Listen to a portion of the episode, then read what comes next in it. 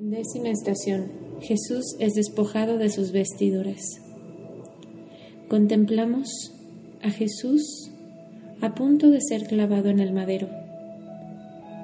Esas ropas que portaba con dignidad cuando predicaba, en este momento son arrancadas de su cuerpo. Jesús sufre la mayor de las humillaciones.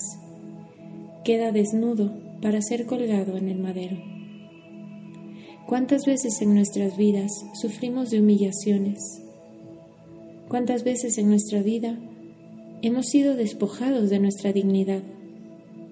Es por eso que le pedimos a Jesús en esta estación que nos enseñe, que nos enseñe a perdonar y a vivir con la dignidad recubiertos con nuestra humanidad de hijos de Dios. Amén.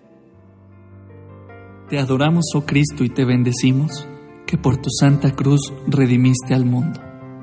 Padre nuestro que estás en el cielo, santificado sea tu nombre, venga a nosotros tu reino, hágase tu voluntad en la tierra como en el cielo. Danos hoy nuestro pan de cada día, perdona nuestras ofensas como también nosotros perdonamos a los que nos ofenden.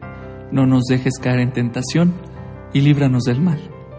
Dios te salve María Llena eres de gracia, el Señor es contigo.